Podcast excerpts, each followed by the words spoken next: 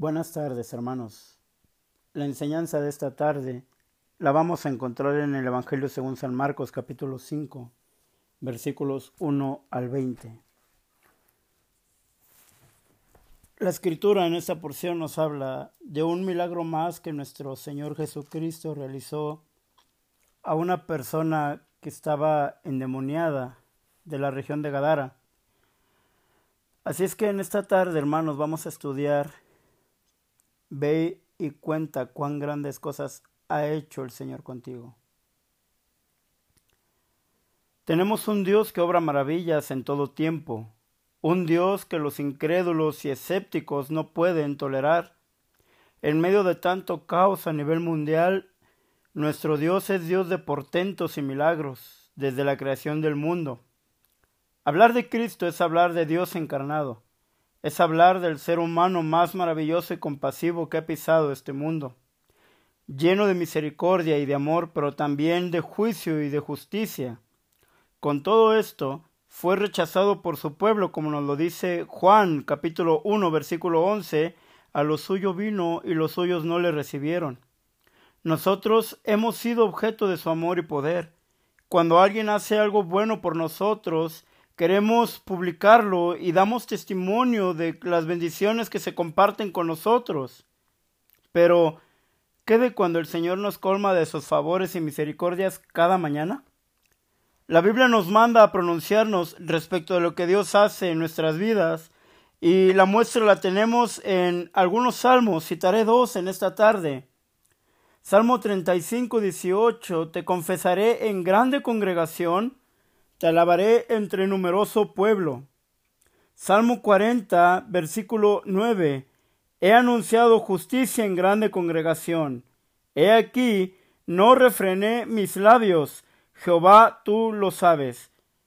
Estos son tan solo dos ejemplos entre tantos que hay, hermanos, en las escrituras, para darnos cuenta de que es bueno que nosotros anunciemos lo que Dios ha hecho por nosotros y a favor de nosotros.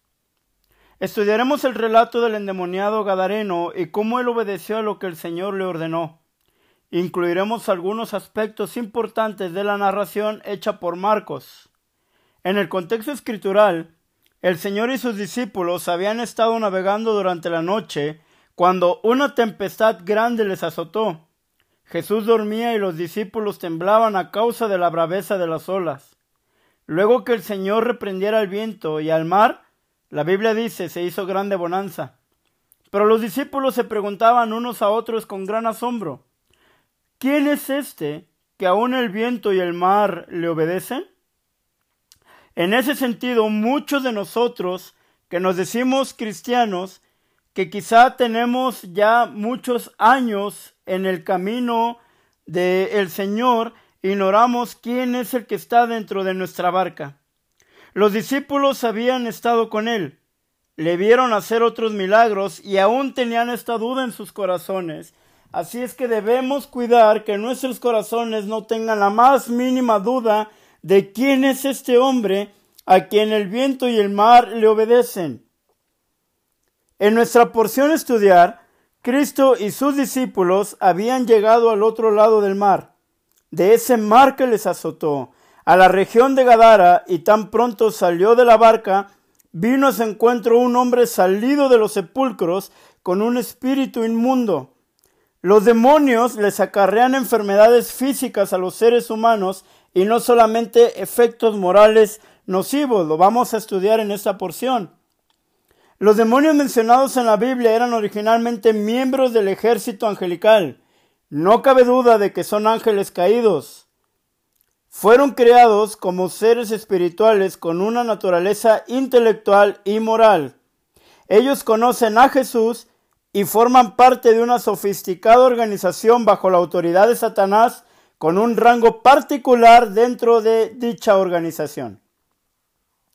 Hay demonios libres que habitan la tierra y el aire, y su destino será el lago de fuego que arde con azufre, de manera incansable y constante llevan su obra a cabo bajo la autoridad de su jefe. El evangelista Mateo describe a los endemoniados como feroces en gran manera. debido a su condición, el endemoniado era sumamente violento y peligroso, además de fuerte, pues la Biblia dice que aún rompía las cadenas y desmenuzaba los grillos y nadie le podía dominar. Es evidente que un poder sobrenatural y paranormal actuaba sobre esta, sobre esta persona. Vamos a leer un poco en las escrituras lo que se nos dice acerca de este personaje y la Biblia dice en el versículo 2, estamos en Marcos capítulo 5, versículo 2, la Biblia nos dice, y cuando salió él de la barca, enseguida vino a su encuentro de los sepulcros un hombre con un espíritu inmundo. El versículo 3 nos continúa diciendo que tenía su, que tenía su morada en los sepulcros y nadie podía atarle ni aun con cadenas. Sin duda alguna, hermanos, que el endemoniado, como ya lo hemos dicho, era violento, era peligroso, era fuerte, puesto que el versículo 4 continúa diciendo que él rompía las cadenas y los grillos con que era atado. Lo hacía muchas veces según el versículo 4. Despedazaba el metal, despedazaba las fuertes cadenas, desmenuzaba los grillos y quiero que usted se dé cuenta del impacto de esta palabra sobre todo mis hermanas que son amas de casa o que atienden la cocina de su hogar. En muchas ocasiones les ha tocado desmenuzar, desmenuzar algún ingrediente, desmenuzar eh, algún, algún eh, pollo, alguna carne, desmenuzar queso. Eh, quizá pudieran ustedes, hermanas, experimentar y decir que verdaderamente desmenuzar es fácil cuando se trata eh, de estos ingredientes. Usted puede tomar uno de estos ingredientes en su mano y desmenuzarlo con facilidad, puesto que ya lo ha preparado para hacerlo. Pero estamos hablando de ingredientes que son fáciles.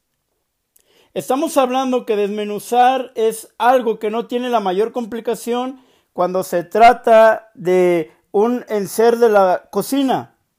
Ahora, imagine que este hombre con un exceso de fuerza y con demonios adentro, toma unos grillos de metal, de metal grueso, que servían, hermanos, para poder atar, para poder inmovilizar, y los desmenuza.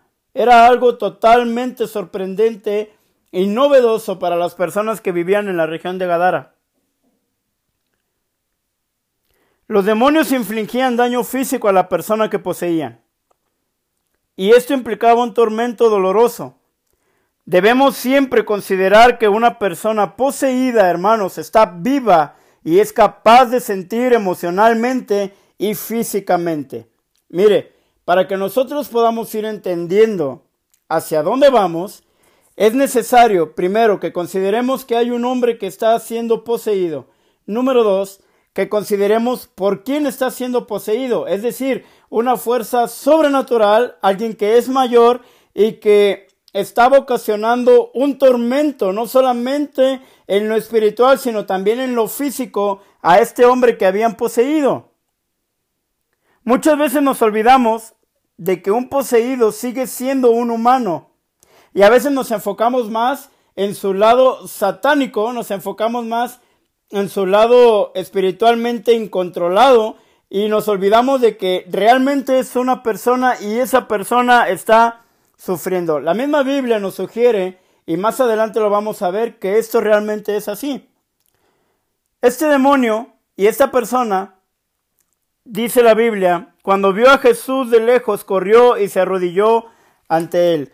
El versículo 2 nos dice que cuando Cristo salió de la barca, vino este hombre salido de los sepulcros. Y el versículo 6 y 7 nos dicen, cuando pues cuando vio pues a Jesús de lejos, corrió y se arrodilló ante él, y clamando a gran voz, dijo, ¿Qué tienes conmigo, Jesús, Hijo del Dios Altísimo? Te conjuro por Dios que no me atormentes. Ahí está. Aquí vemos al hombre natural. Un demonio no puede correr a suplicar a Jesús por liberación. Las luchas internas y externas de este hombre lo, orillaron a reconocer que solo en Cristo hay verdadera libertad y la búsqueda desesperada de ésta lo impulsó a actuar. Algo asombroso ocurrió, sin embargo, hablando de los demonios, por ser aquellos que infundían terror en los corazones del hombre poseído y de los hombres y población en general de la región de Gadara, ellos, hermanos, infligían terror, pero ahora ellos son aterrorizados ante la presencia del Todopoderoso Mesías. Aquellos que eran temibles ahora temen. Los que hacían temblar a otros ahora tiemblan. Ahora los demonios están clamando. Nuevamente leeré el versículo 7 que nos dice, y clamando a gran voz dijo, ¿qué tienes conmigo, Jesús, Hijo del Dios Altísimo? Te conjuro por Dios que no me atormentes. Hay dos observaciones importantes en este versículo. En primer lugar, los demonios reconocen la deidad de Cristo. Ellos lo llaman Jesús, Hijo del Dios Altísimo. Hay que tomar una aplicación espiritual y verdadera porque en muchas ocasiones la misma iglesia de Dios, la iglesia que ha sido redimida, no reconoce a Jesús como el Hijo del Dios Altísimo. Muchas veces es importante puntualizar en esto, porque aunque decimos que somos creyentes y que somos fieles a una iglesia y que oramos y leemos la Biblia, esto no no es exactamente conocer a Jesús. Si bien, hermanos míos, cualquier persona, llámese crédulo o incrédulo, puede tener al alcance una Biblia y llevar una vida dedicada a su estudio, hermanos, hay personas que están dedicadas a estudiar la Biblia, pero solamente para incrementar su conocimiento intelectual. No tienen un conocimiento pleno de la persona de Jesús. Así es que nosotros como iglesia debemos cuidarnos que esto no ocurra así. Conocer a Jesús implica, bien, profundizar en las escrituras, experimentar al Señor a través de la vida, a través de las circunstancias que nos pasan, a través de lo que nos rodea, a través de admirar su creación, a través de la oración, a través de una comunión generalizada que nos permita ver quién es el Dios de la Biblia en el cual hemos creído y al cual amamos. Los demonios conocen a Jesús y ellos lo llaman Hijo del Dios Altísimo. Están reconociendo su deidad. La segunda observación en este versículo es que los demonios reconocen su propio destino y el hecho de que éste descansa en las manos del Señor. Su petición fue que no los atormentara en el pasaje paralelo del Evangelio de Mateo se puntualiza una pregunta. ¿Has venido acá para atormentarnos antes de tiempo? Una vez que el Señor les ordenó salir del cuerpo del hombre gadareno, era tanta su súplica que el versículo 8 nos dice que le conjuraron por Dios, es decir, poner bajo juramento que no les atormentara. ¡Qué autoridad y poder de nuestro Señor! Los demonios son mayores que nosotros en potencia, pero no que nuestro Señor. El clamor de ellos nos muestra que temían al poder de Jesús. El clamor de ellos nos muestra que su sentencia está más que dictada. El clamor de ellos nos muestra que tenemos un Dios omnipotente que puede hacer lo que sea sin tener a alguien que pueda estorbar lo que Él ha determinado hacer. No hay potestad alguna que pueda frenar sus propósitos y no hay potestad alguna que nos pueda retener en sus prisiones porque Cristo nos ha dado libertad si es que verdaderamente hemos creído en Él. Así es que podemos decir con toda seguridad, bendito sea nuestro Dios. El nombre del demonio era Legión. Versículo 9. Y le preguntó, ¿cómo te llamas? Y respondió diciendo, Legión me llamo, porque somos muchos. Se cree que una legión de soldados romanos estaba conformada por aproximadamente seis mil hombres. Aunque no podemos saber si esta era la cantidad de demonios que habitaban en aquel hombre, sí sabemos que eran muchos con toda exactitud y seguridad, porque así lo dice el versículo 9. Y los versículos 10 al 20 nos muestran la manera de vivir de los gadarenos. Mire, vamos a ser cuidadosos en observar los detalles para que nosotros podamos entender lo que estaba sucediendo. Los gadarenos llevaban un estilo de vida pecaminoso. Tanto era así que los mismos demonios rogaron para no ser echados de aquella región. Versículo 10. Y le rogaba mucho que no los enviase fuera de aquella región, esto es, los demonios a Cristo. Estaba allí cerca del monte un granato de cerdos paciendo, y le rogaron todos los demonios diciendo, envíanos a los cerdos para que entremos, para que entremos en ellos. Ellos siempre buscarán habitar en donde se les alimente, donde puedan llevar a cabo el plan maestro de Satanás. Ellos buscarán habitar donde puedan mantener oprimidos y causar daño. Ellos buscarán habitar en donde Jesús no tenga cabida su petición fue poder ir a un hato de cerdos. La Biblia nos dice que eran dos mil cerdos. Más adelante lo vamos a leer. El cerdo es un animal que se consideraba inmundo para los judíos según las leyes levíticas. Así que ellos dijeron, permítenos ir a aquel hato de cerdos. El verbo permítenos ir, traducidos, traducido sería envíanos, lo que denota aún más la autoridad de Cristo pues los demonios no tienen voluntad para ir a donde ellos quieran y aún más para quedarse en esa región, pues el destino final de ellos está bajo la autoridad de nuestro Señor. Por lo que lo inmundo fue enviado a lo inmundo, puesto que ellos no pueden estar sin ningún lugar hasta antes de su juicio, el Señor les envía a los cerdos, a los cerdos inmundos. La sanidad del endemoniado por el Señor fue un acto sobresaliente de misericordia. Pero los demonios procuran y desean quedarse a habitar en aquella región. Es importante, y quiero aclarar algo aquí, porque no estoy diciendo que nosotros como creyentes podamos ser objeto de posesión. Esto no es así, es imposible. Cuando nosotros mora el Espíritu Santo, y el Espíritu Santo hace su morada y nuestro cuerpo es templo de Él, es imposible que un demonio venga y lo ocupe. Pero si bien esto no puede ocurrir, la influencia satánica sí puede ocurrir, es decir, perturbaciones, enfermedades, consecuencias por causa del pecado. Y es ahí donde los demonios pueden influir en aquellos en quien cierren su hogar, en que cierren su vida a las cosas espirituales que el Señor nos ha mandado. Ellos siempre buscarán estar en donde se les alimente, donde haya una puerta abierta para poder causar perturbación. Así es que tenemos que ser muy cuidadosos, hermanos, al poder nosotros estar bien con nuestro Dios y hacer las cosas como el Señor quiere que las hagamos. Hay un enemigo un enemigo poderoso que está siempre al acecho y la Biblia lo describe como un león rugiente que busca a quien devorar. Ese es Satanás.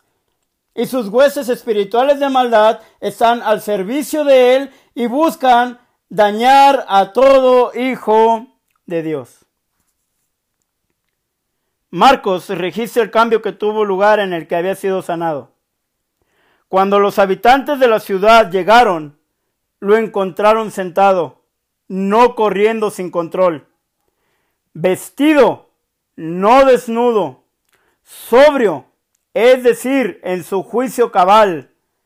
Por último, estaba postrado a los pies de Jesús, agradecido y en total comunión con aquel que le había dado libertad. Bendito sea nuestro Señor Jesucristo, porque en Él tenemos libertad. Hay que valorar esa libertad, pero no tomarla como ocasión para el libertinaje, según nos dice la Biblia.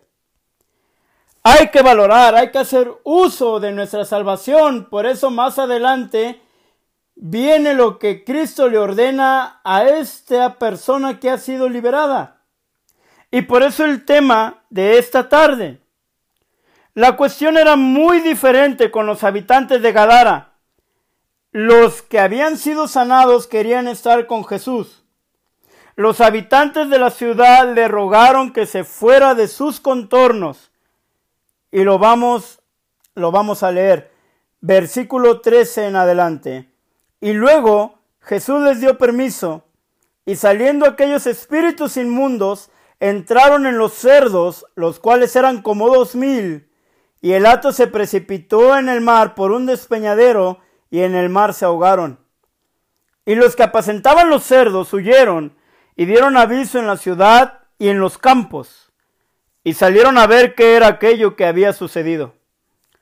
Vienen a Jesús y ven al que había sido atormentado del demonio y que había tenido la legión, sentado, vestido y en su juicio cabal, y tuvieron miedo. Y les contaron los que lo habían visto cómo le habían acontecido al que había tenido el demonio y lo de los cerdos. Y comenzaron a rogarle, esto es impresionante, y comenzaron a rogarle que se fuera de sus contornos. Los habitantes de la ciudad le rogaron que se fuera. Preferían poseer los cerdos que acogerse a la gracia del Cordero. Recordemos que Juan el Bautista dijo cuando presentó a Cristo, He aquí el Cordero de Dios que quita el pecado del mundo. Despreciaron al ser más elevado del universo y prefirieron al más despreciable de los animales. Esa es en esencia la historia de la humanidad. Rehusan al Salvador porque prefieren a sus cerdos.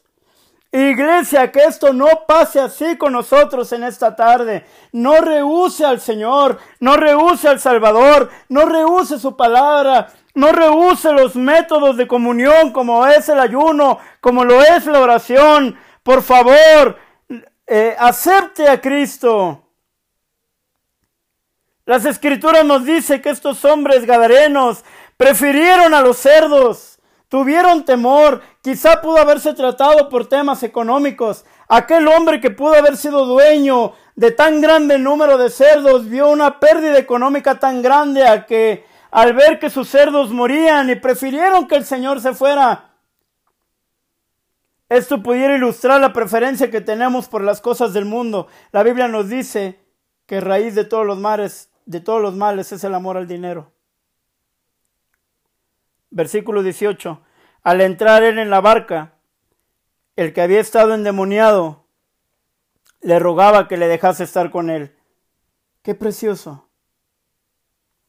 Mas Jesús no se lo permitió, sino que le dijo, y aquí viene el motivo de este tema, Vete a tu casa, a los tuyos, y cuéntales cuán grandes cosas el Señor ha hecho contigo y cómo ha tenido misericordia de ti.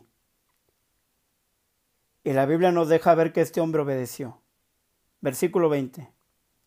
Y se fue y comenzó a publicar en Decápolis cuán grandes cosas había hecho Jesús con él, y todos se maravillaban. El testimonio de este hombre sirvió para que quizá muchos más vinieran a los pies de Cristo. Por eso la Biblia nos habla, y citando los dos versículos del principio, hablando de los salmos, nos habla que debemos dar testimonio a los de casa, a los de afuera, de cuán grandes cosas el Señor ha hecho con nosotros. Yo estoy seguro que el Señor ha obrado en su vida, como estoy seguro que lo ha hecho en la mía. Las personas de Gadara le pidieron que se fuera. Increíble. Aún no concibo como ellos viendo que Cristo había hecho bien liberando a aquel hombre que era atormentado, no por un demonio, sino por toda una legión de demonios, eh, ahora estaba en su juicio cabal, sano, consciente, pulcro y aún así las personas optaron por correr al Señor de ese lugar. optaron por los cerdos, optaron por lo inmundo. ¿Por qué prefieren a sus cerdos? Quizá muchos de nosotros pudiéramos decirle al Señor, vete de mi hogar, vete de mi familia. Estamos viendo que nuestros hijos están tomando malas decisiones, que nuestra familia está tomando malas decisiones y aún así, hermanos, preferimos apapachar y le estamos diciendo al Señor, vete, déjame a mí gobernar mi casa como yo creo que es posible hacerlo. Quizá nosotros estemos pidiéndole a Dios que se vaya de nuestros contornos, que se vaya de nuestros hogares y nuestras familias. Al, alimentar el pecado nos estamos exponiendo a los demonios. Repito, si bien estos no nos pueden ya poseer, podrían tener influencia en nuestras vidas, en nuestros hogares, en nuestras familias. Cuidémonos de no tener vidas, familias y hogares alejados de Dios. Mejor ve y cuéntales a los tuyos y aún a los de afuera, que aún no son libres en Cristo, cuán grandes cosas ha hecho el Señor contigo. Ve y cuéntales y no calles. Que Dios les bendiga.